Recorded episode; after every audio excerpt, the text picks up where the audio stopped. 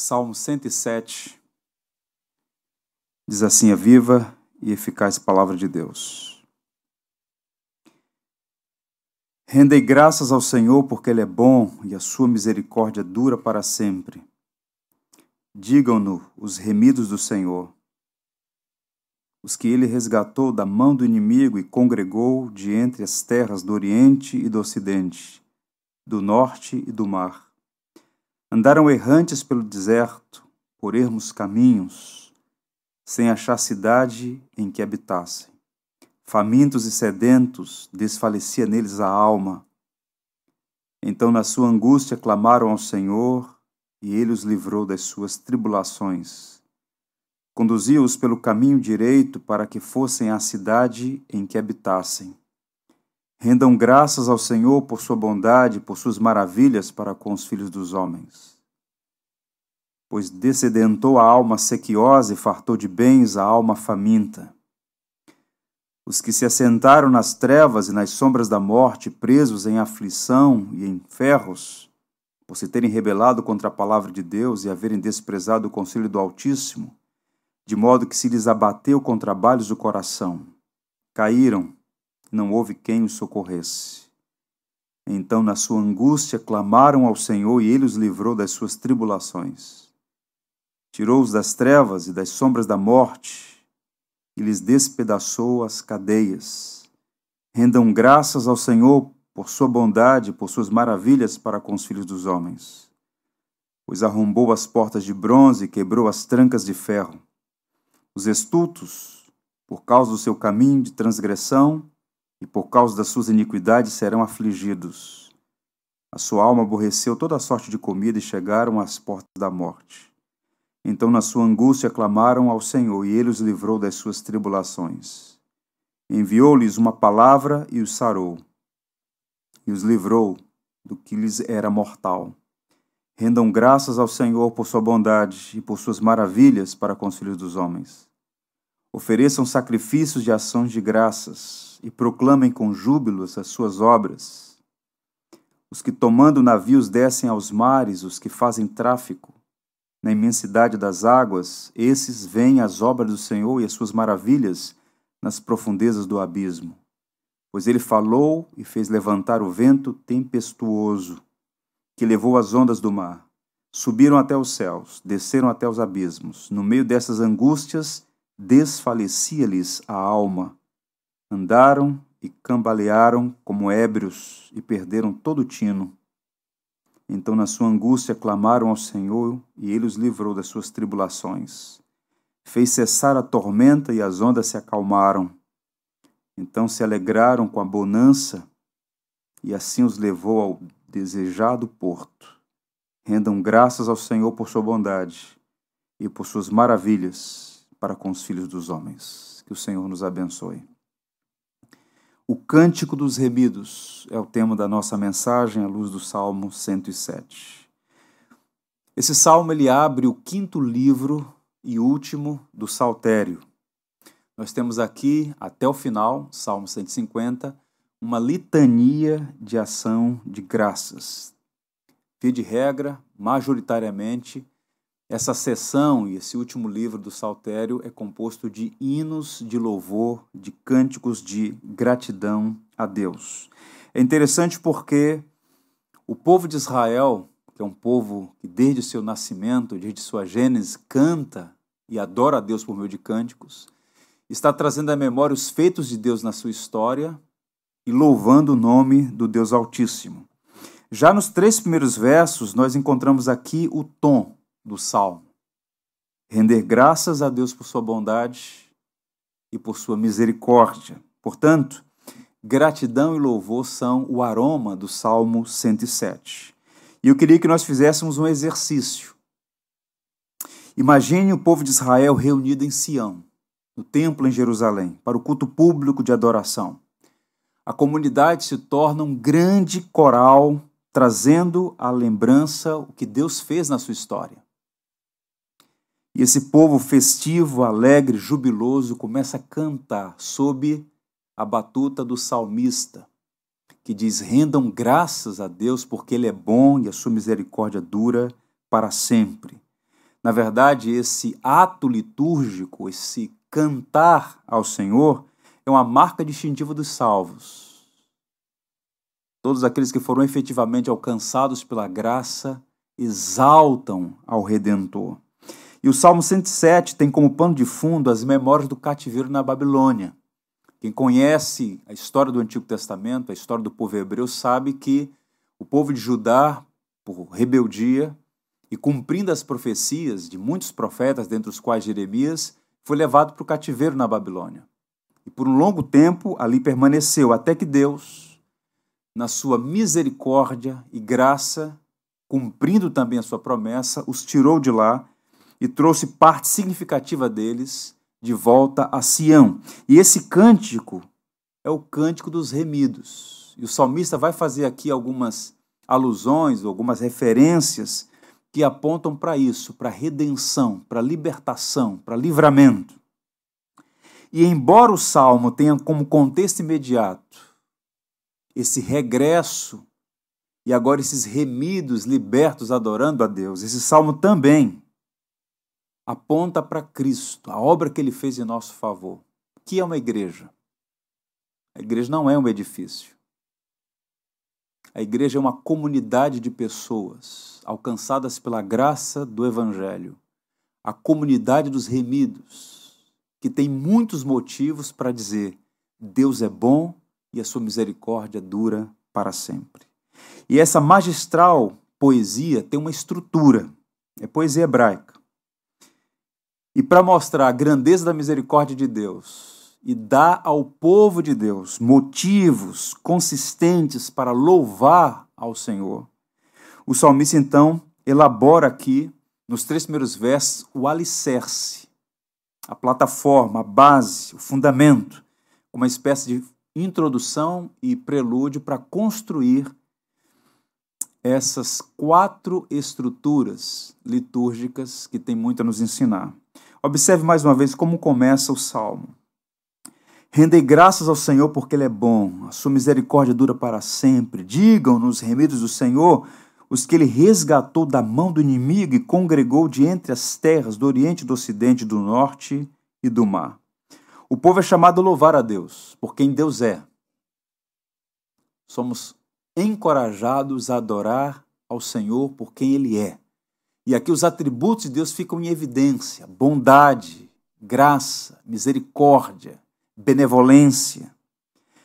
Fomos todos, tanto os hebreus no passado quanto nós hoje, resgatados da mão do inimigo e temos motivos para louvar e bendizer a Deus. E eles todos ali foram trazidos de volta dos lugares mais distantes e congregados em Sião, e com o propósito, repito, de tornar o louvor daqueles primeiros hebreus mais consistente, racional, inteligente, vivo. O salmista então passa a fazer aqui uma espécie de detalhamento, refrescando a memória, o que Deus fez por eles e por que deveriam render graças ao Deus que é bom e misericordioso. Eu diria que ele está trabalhando aqui, o salmista, como um artesão, esculpindo imagens que, de tão belas que são, atraem os olhos. É uma composição que, uma vez ouvida, toca o coração e inspira o louvor. É uma poesia belíssima, extraordinária. E repito, ele usa aqui quatro figuras para enfatizar a misericórdia de Deus. Ouçam. E essas figuras vão ampliar nosso senso de maravilha e inspirar louvor a Deus. Deus conduziu os perdidos, Deus libertou os prisioneiros, Deus curou os doentes, Deus resgatou os marinheiros. São figuras que são usadas para mostrar quem Deus é e o que ele faz em favor do seu povo. Vejamos então. Primeiro, Deus conduziu os viajantes perdidos. O verso 4 começa essa primeira sessão, essa primeira imagem. Diz assim o um texto: Andaram errantes pelo deserto por ermos caminhos, sem achar cidade em que habitassem. A primeira cena aqui, o primeiro ponto desse quadro mais amplo é de um viajante perdido.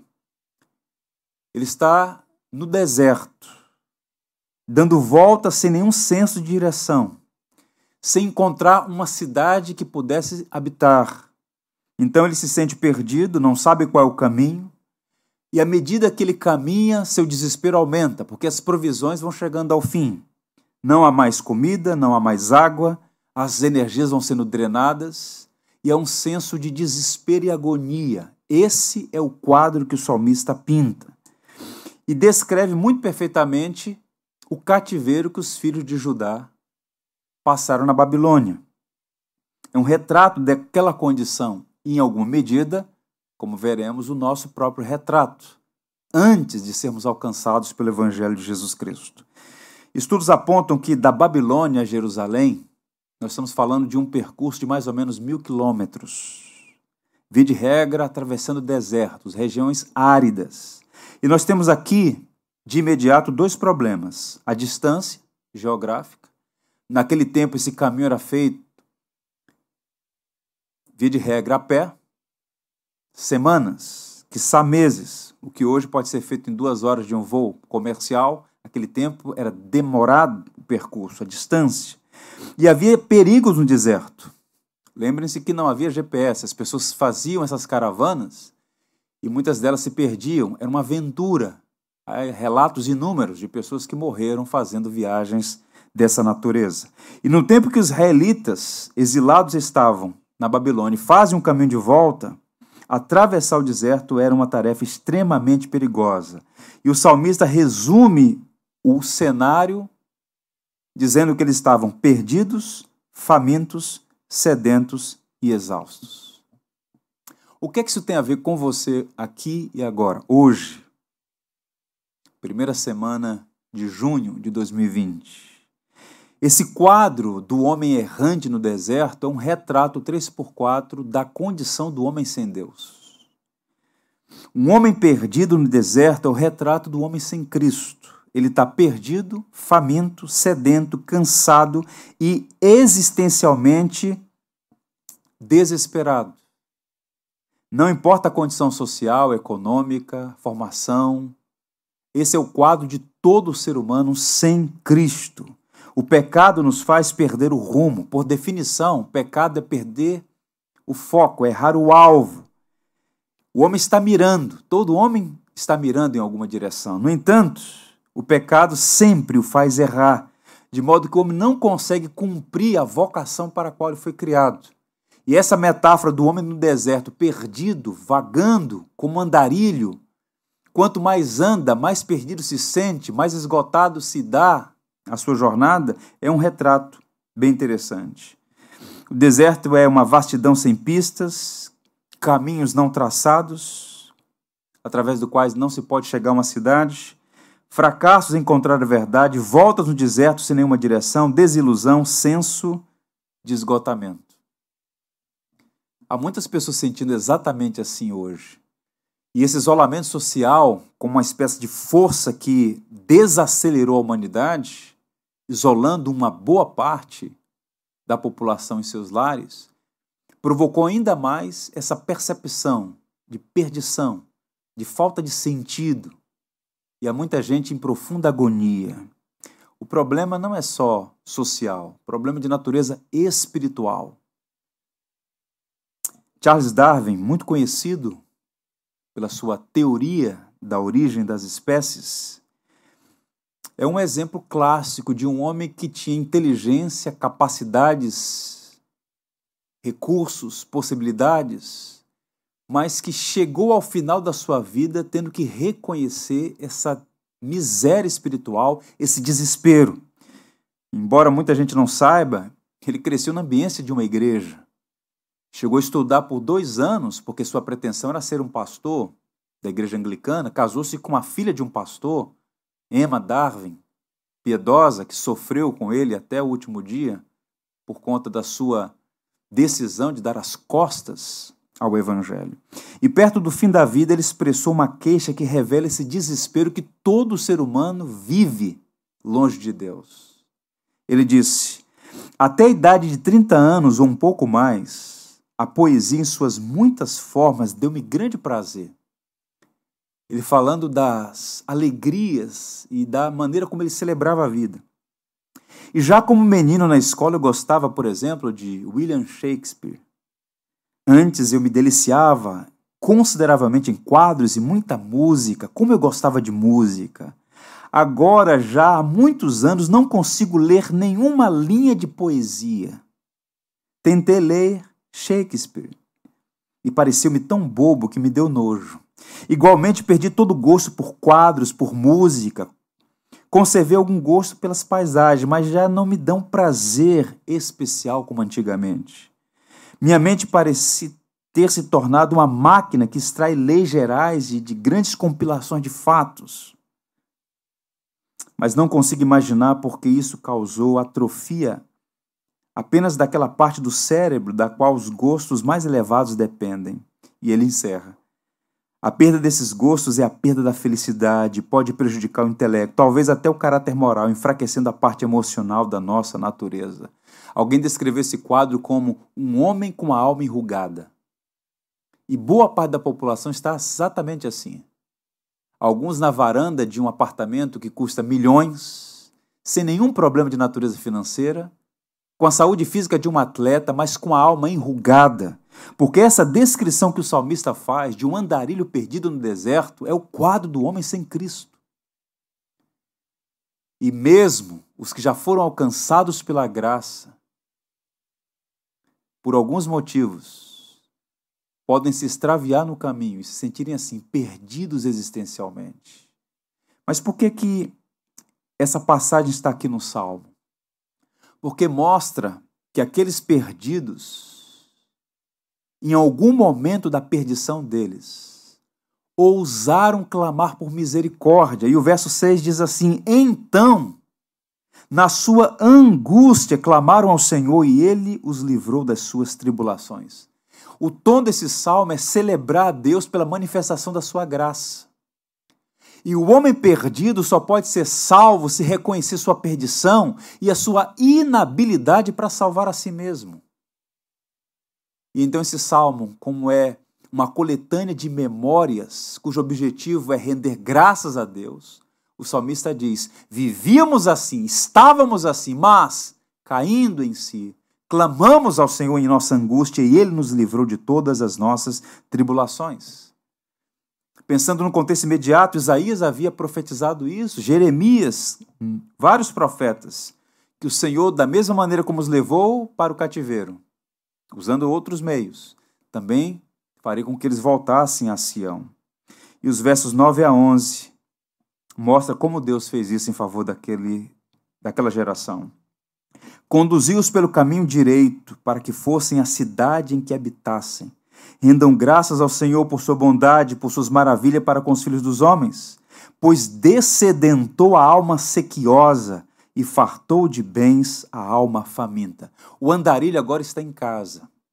O perdido agora está numa cidade que não é turística, é o lugar onde ele vai morar. A alma sedenta recebeu refrigério, a faminta alimento. Ou seja, é um quadro de alguém que não está mais perdido. Por isso, o povo de Deus, que foi encontrado pelo Evangelho, encontrado pela graça, deve receber essa palavra com gratidão. Rendam graças ao Senhor.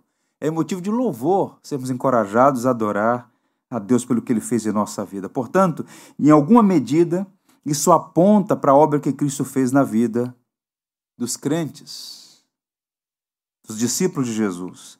Perdição. Jesus disse: Eu sou o caminho. Talvez você se, sente, se sinta perdido. E entenda uma coisa: você continuará perdido até que abrace a Cristo. Ele é o caminho, a verdade e a vida. Ninguém vem ao Pai senão por Ele. Talvez você seja faminto. Não necessariamente de um pão, mas faminto de algo que sacie sua alma. E há muita gente com mesa farta, mas com a alma empobrecida, desnutrida. E Jesus disse: Eu sou o pão da vida. O pão que de fato nutre a nossa fé, que dá sentido à nossa existência. Aos sedentos, ele disse: Eu sou água da vida. Só Cristo pode de fato saciar nossa sede aos que estão exaustos nessa peregrinação. E nós cristãos passamos por provações, por lutas, dificuldades, essa palavra também, ela continua servindo para nós. Cristo disse: "Vinde a mim, e eu vos aliviarei". Só Cristo pode dizer isso para o homem com o coração esmagado pelas circunstâncias. Vinde a mim e eu vos aliviarei. Martinho Lutero, comentando esse salmo, disse: Eu era um deserto árido. Nada crescia em mim, minha alma era vã e vazia, mas agora jorram nascentes. Só quem experimentou o Evangelho pode dizer isso com segurança, essa experiência de ter sido encontrado. Portanto, guarde isso no seu coração. Quando se perde o rumo, Cristo é o único que pode nos levar de volta para casa.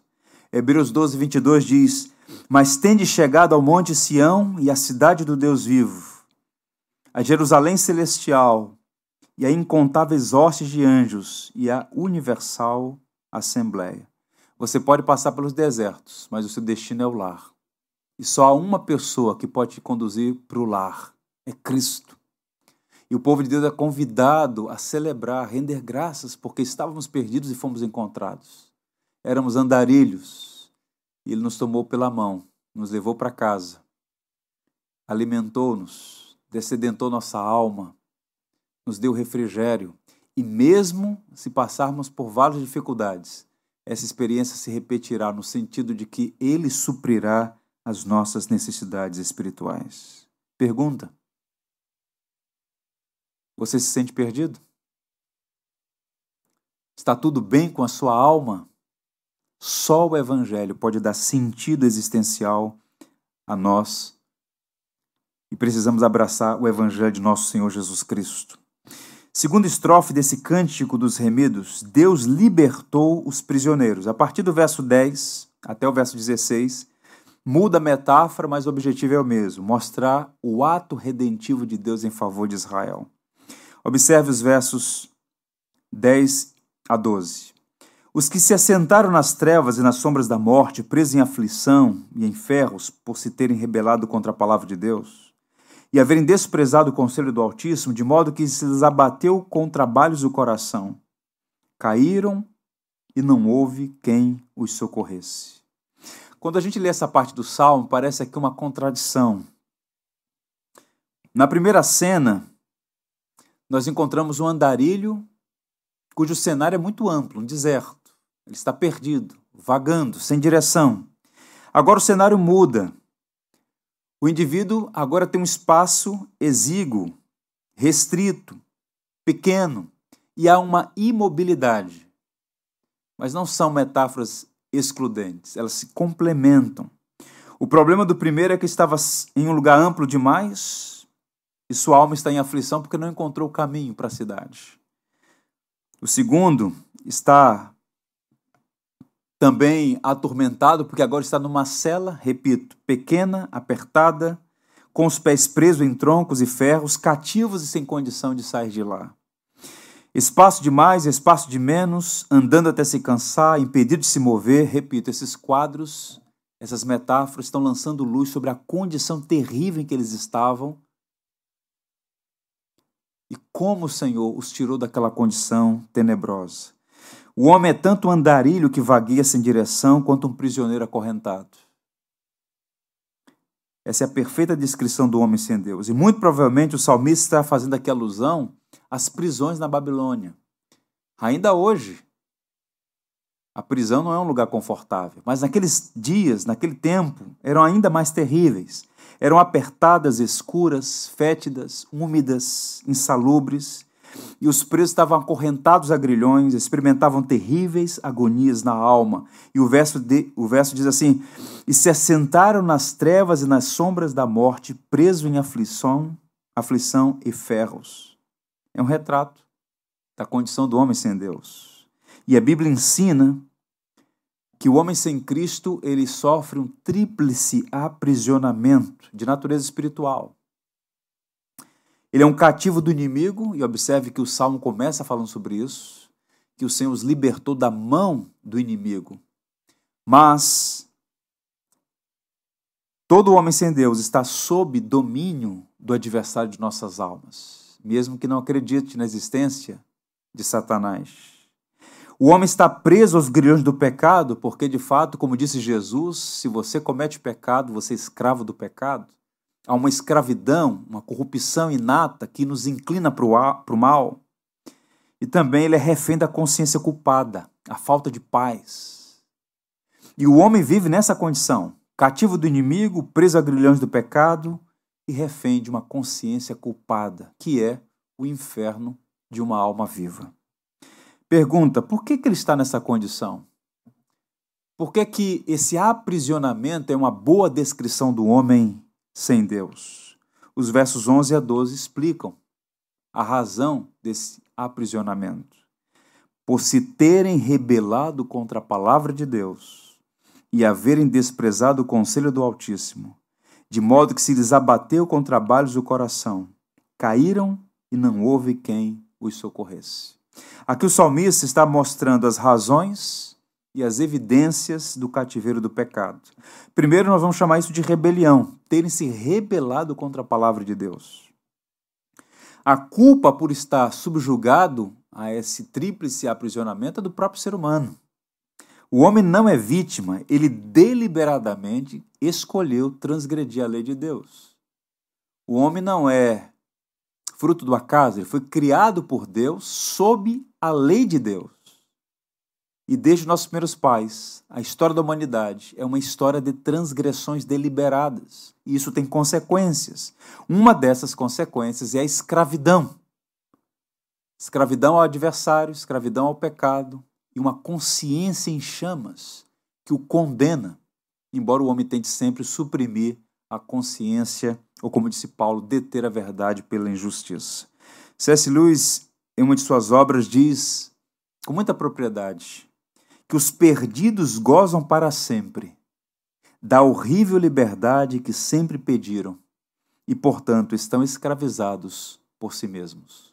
Não há liberdade fora do, do serviço a Deus, fora da autoridade do senhorio de Deus.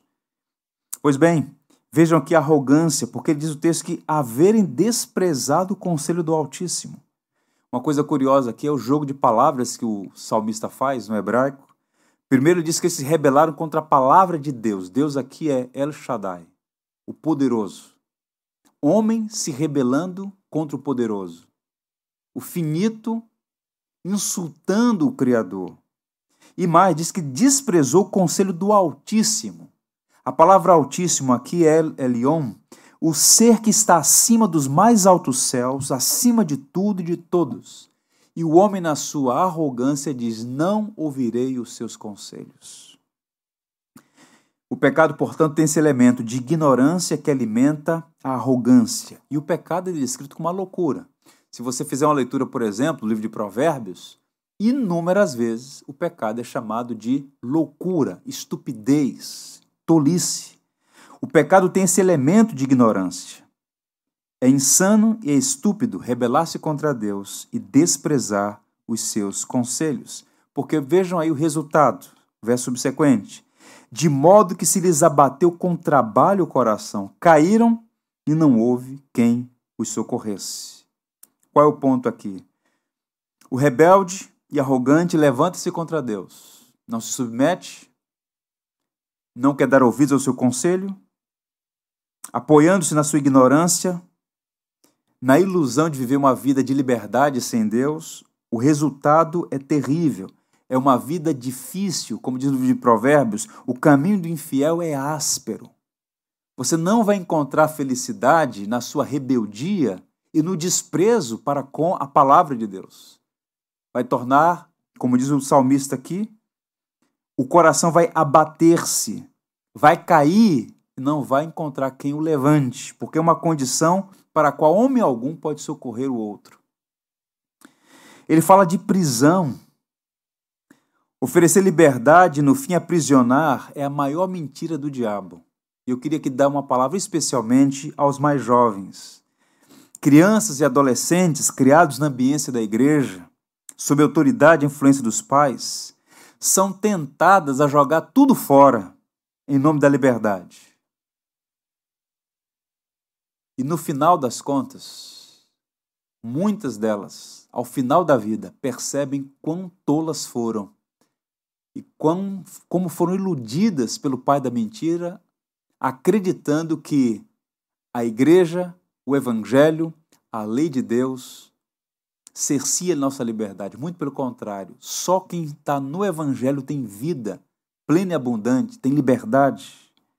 Tente imaginar quando um peixe procura se libertar da água, ele perde ao mesmo tempo sua liberdade e sua vida. Quando nós procuramos nos libertar de Deus, tornamos-nos escravos. Nós fomos criados para viver sob a bondosa liderança, gracio, o gracioso senhorio de Deus. Quando o homem tenta se rebelar contra o Senhor e desprezar sua palavra, o que ele encontra é escravidão, prisão escuridão, como o texto vai dizer aqui, abatimento de espírito, queda, inabilidade para se levantar e completa ausência de socorro do homem. Porque o homem, nesse estado de aprisionamento, não pode ser socorrido por outro mortal. Esse socorro tem que vir do alto, do alto céus.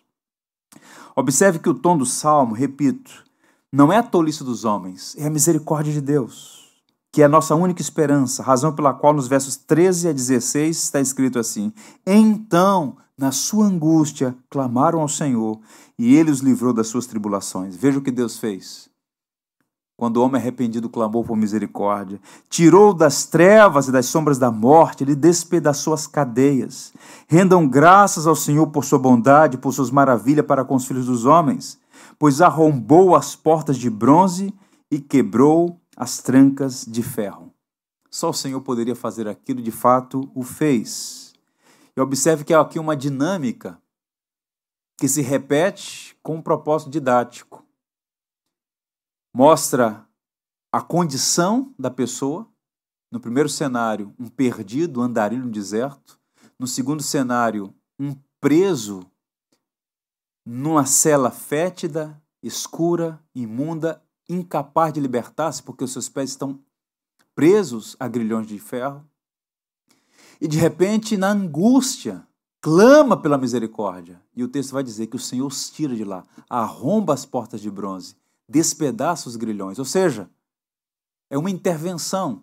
Esse salmo inteiro está falando sobre redenção, libertação e convidando os remidos, os libertos, a cantar, a louvar a Deus pelo que Ele é e pelo que Ele tem feito. Pensando na igreja, repito, a comunidade dos remidos, aprendemos que a verdadeira e plena liberdade é um dom de Deus aos pecadores lavados no precioso sangue de Cristo. Poder remidor é o sangue do Cordeiro. Eu gosto muito do livro de Apocalipse, que, ao contrário do que algumas pessoas pensam, não é um enigma. Apocalipse significa revelação. E no início do livro, já no capítulo 1, João, o apóstolo, diz assim, fazendo, dando uma palavra de louvor a Cristo. A aquele que nos ama e pelo seu sangue nos libertou dos nossos pecados. A ele a glória e o domínio pelos séculos dos séculos. Amém. Portanto, eu quero encorajar você Louve a Deus pela redenção que é em Cristo Jesus. A nossa vida é um sopro, é uma neblina que passa, cedo ou tarde cruzaremos o rio. Mas para aquele que está no Evangelho, em Jesus Cristo, a morte não tem a última palavra. Fomos libertos da tirania do principal problema que existe, o pecado e suas consequências. O pecado não tem mais domínio sobre nós o adversário não pode mais nada contra nós. E a nossa consciência culpada foi cravada naquela cruz. Não há condenação para os que estão em Cristo Jesus. De modo que nós podemos nos reunir para louvar e bendizer o nome do Senhor. Em particular, com a nossa família, com toda a congregação, dizer, render graças ao Senhor, porque Ele é bom e porque a sua misericórdia dura para sempre. Ele arrombou as portas de bronze e quebrou as trancas de ferro. Nós somos livres. O cristão é alguém que está livre, liberto, graças à misericórdia de Jesus Cristo, nosso Salvador. A terceira estrofe do cântico apresenta uma outra figura. Deus curou os doentes, dos versos 17 a 22. Verso 18 diz assim: Os estultos, por causa do seu caminho de transgressão e por causa das suas iniquidades, serão afligidos. A sua alma aborreceu toda a sorte de comida e chegaram às portas da morte. Qual é a terceira figura aqui? A figura de alguém passando mal, de alguém com a sua saúde debilitada, sofrendo um tipo de enfermidade grave, embora não detectada aqui nos seus pormenores, mas que, de tão grave, o texto diz que estava à beira da morte. Então a pessoa está em um estado de esgotamento, energias drenadas, perdeu o apetite, a comida convulsiona o indivíduo, de modo que a linguagem empregada aqui aponta para algo grave que gerou desesperança. Por que chegou nessa situação? E o salmista explica, dizendo o seguinte: A alma está doente e às portas da morte, porque escolheu o caminho da transgressão. Observe o texto, como ele começa. Os estultos, por causa do seu caminho de transgressão e por causa das suas iniquidades, serão afligidos. Eu preciso fazer uma ressalva aqui. Nas Escrituras, a enfermidade é usada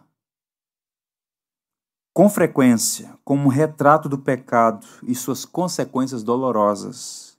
Mas nem toda doença é decorrente de algum pecado. Jesus disse claramente em algumas passagens do Novo Testamento. Mas neste quadro aqui apresentado pelo salmista, que levou àquele, aquela pessoa à beira da morte, a uma enfermidade grave, aqui é um retrato da consequência do pecado, do pecador, aqui chamado de estulto.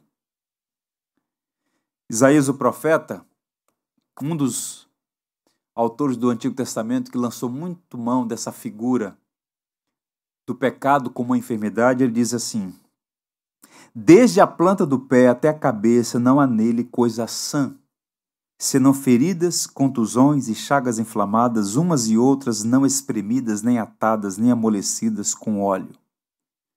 Isaías usando a enfermidade como uma espécie de referência para a condição espiritual, uma metáfora para o pecado.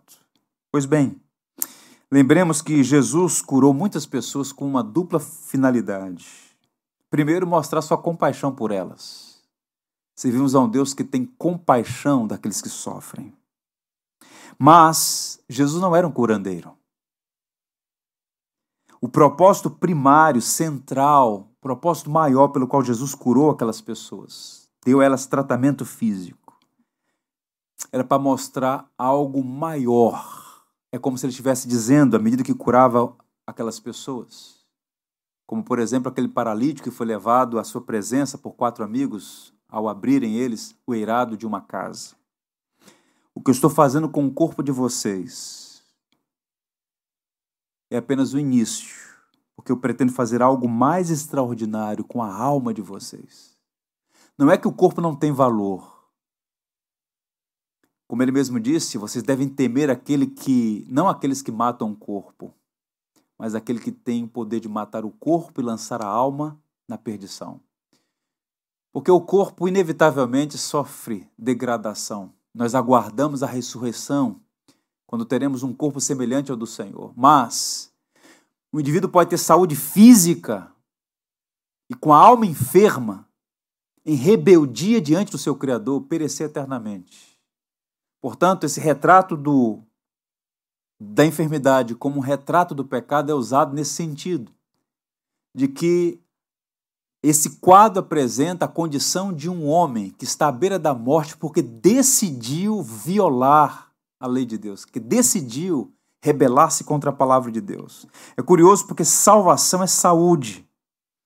E uma das definições de pecado, segundo o próprio apóstolo João, transgressão da lei, é interessante porque existem leis que preservam a nossa saúde. Leis que precisam ser observadas. Alimento. Hidratar o corpo com água, ar. Uma boa noite de sono, repouso tudo isso na medida certa, nem de menos nem de mais, ajuda a manutenção do corpo. Agora, transgredir a lei de Deus também terá implicações de natureza espiritual. É o que o salmista está apontando aqui. Quem está doente é o astuto. O astuto, segundo a Escritura, é o homem perverso. Como disse alguém, embora esse ponto de vista seja apenas parte da verdade, muitos doentes precisam mais do perdão dos pecados do que de qualquer outra coisa. Um quadro aqui. Imagine o viciado em droga. Ou em drogas. Tão comum, infelizmente, no Brasil, em tantos lugares do mundo. O viciado em drogas, ele não é uma vítima é alguém que fez escolhas. Escolhas têm consequência. Escolhas que destruíram a sua vida e perturbaram a vida de outras pessoas. Portanto, a culpa é fundamentalmente do homem. Portanto, quando o texto diz que a sua alma aborrece toda comida, ele está falando de um quadro de um homem que chegou àquela condição porque fez escolhas estúpidas. Ele é o estulto.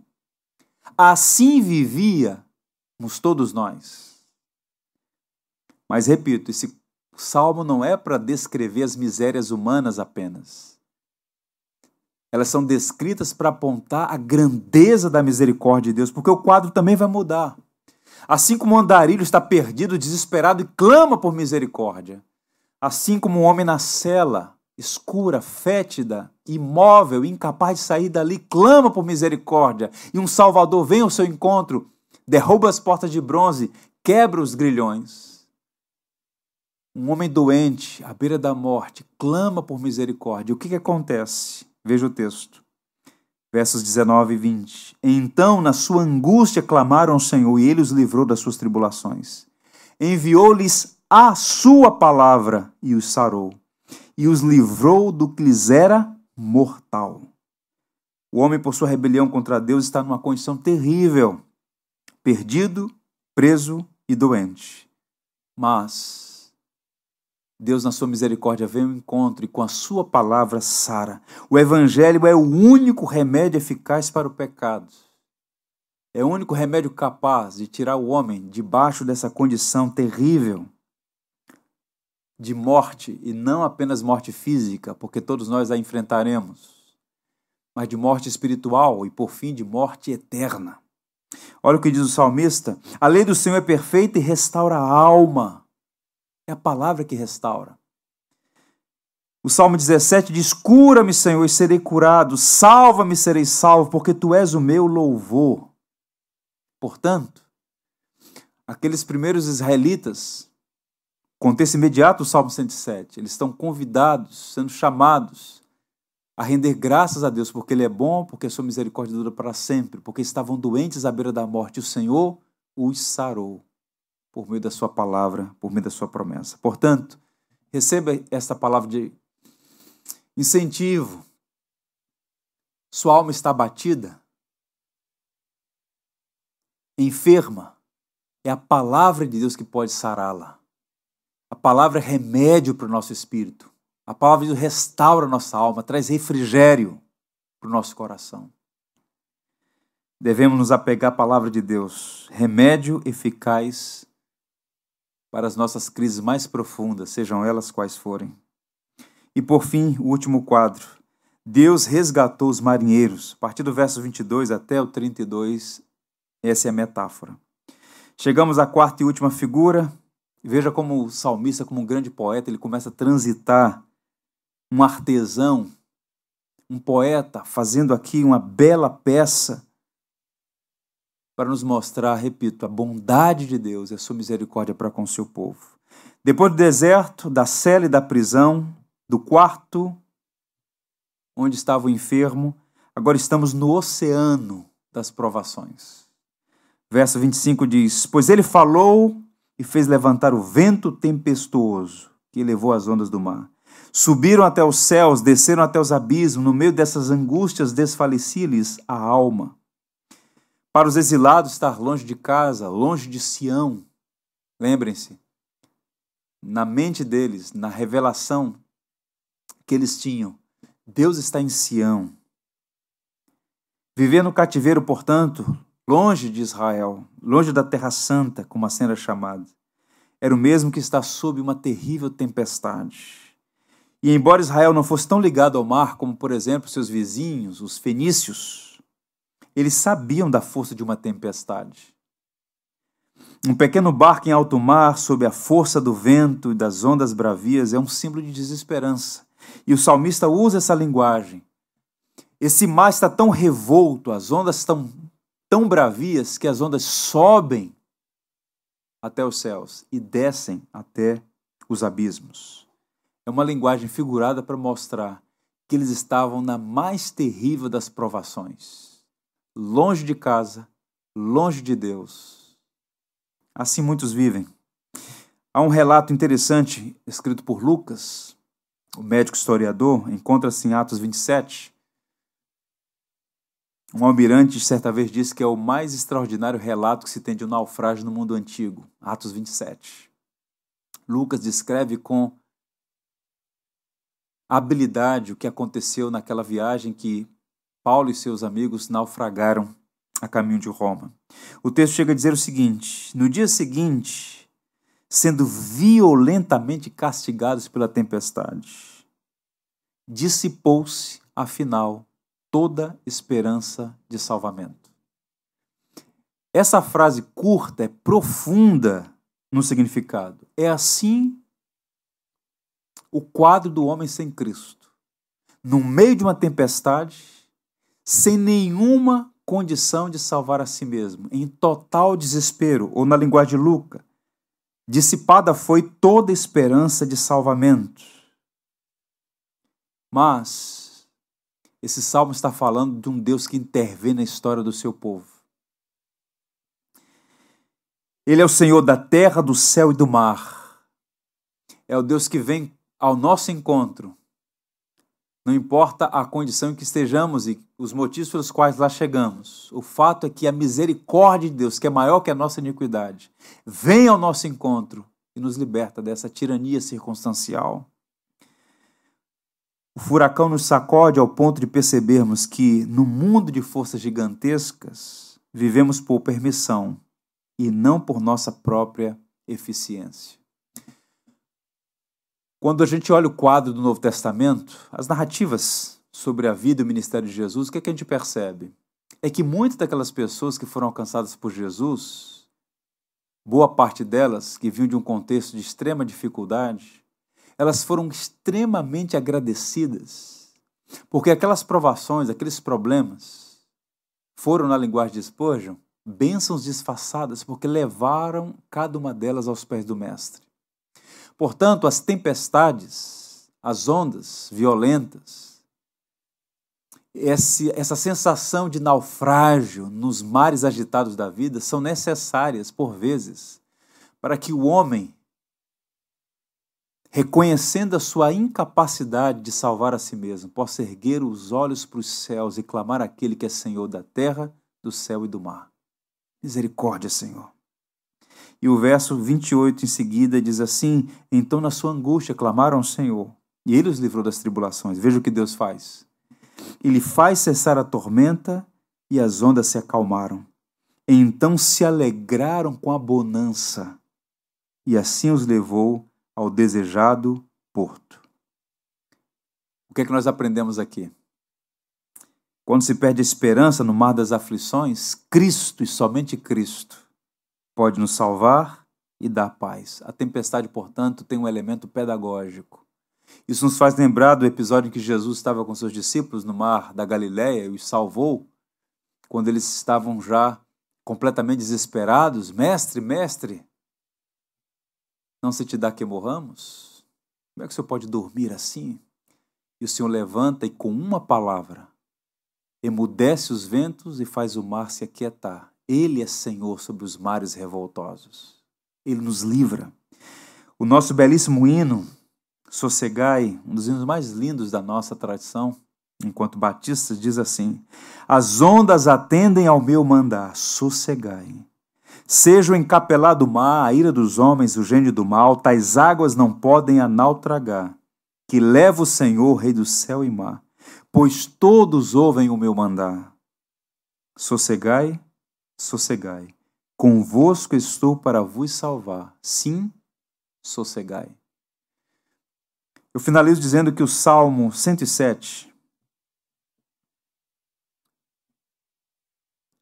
é um grande encorajamento a nós, que por vezes ficamos emudecidos quando estamos atribulados e perdemos de vista, porque a tribulação tem essa capacidade de embaçar a nossa visão,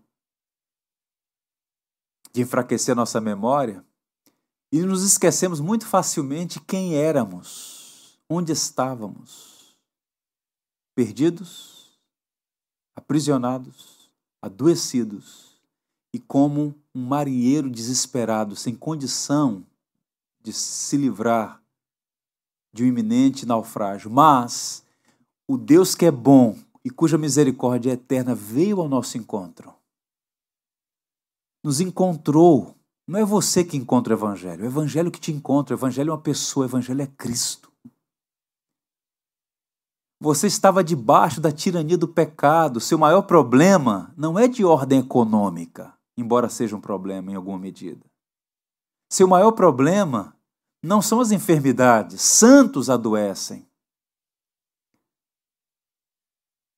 Nosso maior problema não é de natureza circunstancial. Nosso maior problema foi resolvido naquela cruz. Ali ele nos comprou para si, nos tirou da mão do inimigo. Somos dele no tempo e na eternidade. Como lemos ainda há pouco, nem a morte, nem a vida, nem anjos, nem principados, nem as coisas do presente, nem do porvir, nada ou ninguém poderá jamais nos separar do amor de Deus que está em Cristo Jesus. Agora nós somos seus libertos, sãos, temos saúde, porque a palavra de Deus nos sarou. E mais, não somos mais náufragos. Ele nos levou para o porto seguro, que é o próprio Cristo, capitão de nossas almas. Eu encerro lendo o verso 1 do Salmo e o verso último, o verso 43. Os versos 33 a 43, que propositadamente eu saltei por conta do tempo, falam sobre isso, sobre o Deus que transforma o deserto em manancial, em jardim, o Deus que intervém na história, o Deus que levanta os abatidos. Repito, encerro lendo o Salmo 107, o primeiro e último verso. Ouçam. Rendei graças ao Senhor porque Ele é bom e a sua misericórdia dura para sempre. E como é que termina o Salmo? Quem é sábio, atente para essas coisas e considere as misericórdias do Senhor. Que nós todos tenhamos sempre diante de nós esse coração grato, porque Deus é bom e a sua misericórdia dura para sempre. Vamos orar. Deus bendito e eterno Pai, rendemos graças a Ti e a Ti somente, porque o Senhor é bom e as suas misericórdias duram para sempre. Reconhecemos que estávamos perdidos como errantes no deserto, famintos, sedentos, esgotados e sem esperança. Louvamos o teu nome porque fomos encontrados por ti. Levados de volta para casa e de nada temos experimentado falta. O Senhor é suficiente a nós. Louvado seja o teu nome. Estávamos perdidos, mas também presos, cativos nas mãos do inimigo, oprimidos pelo pecado como aquele prisioneiro assentado nas sombras e na escuridão, com grilhões nos pés, com ferros nas mãos, incapaz de libertar nós mesmos. Mas o Senhor rompeu os grilhões, derrubou as portas de bronze. Somos o teu povo liberto pelo sangue do Filho de Deus. Estávamos enfermos à beira da morte, adoecidos na alma, não havia saúde nem alegria, não havia paz mas a tua palavra, a palavra do Evangelho nos sarou. O Evangelho é nosso maior tesouro, Senhor. Abre os nossos olhos para entender isso. O Evangelho é o nosso maior tesouro. Louvado seja o teu nome. A morte não tem a última palavra, porque ela foi derrotada na cruz de Jesus, nosso Salvador. Estávamos à deriva no mar das aflições, sob o terror das tempestades, angústia, medo perturbavam nossa alma. Mas o Senhor que é soberano sobre o céu, a terra e os mares. Aquietou as ondas, emudeceu os mares, trouxe bonança e nos levou para o porto seguro. Cristo é o nosso porto seguro. Nele há paz, nele há segurança, nele há refúgio, Nele alegria, Cristo é tudo e nós te louvamos por Jesus Cristo. Hoje é domingo e nós queremos te agradecer porque o túmulo está vazio. Nós somos o povo da esperança. As lágrimas podem correr sobre os nossos rostos, Senhor. Mas naquele grande dia o Senhor vai enxugar toda lágrima. E o reino será consumado. Estaremos para sempre com o Senhor, longe de toda dor, tristeza e a morte, nosso último inimigo será completamente destronada. Abençoa-nos, abençoa aqueles que nos acompanham nessa hora, que cada lar, cada pessoa, cada família retém esta palavra e coloque no Senhor a sua esperança e aprendam a render graças em todo o tempo, porque sempre, todo dia, o dia todo, por toda a eternidade, o Senhor é bom e as suas misericórdias duram para sempre. Em nome dele, amém. Deus abençoe. Tens feito, por tudo que vais fazer por tuas promessas e tudo que és. Eu quero te agradecer com todo o meu ser. Te agradeço,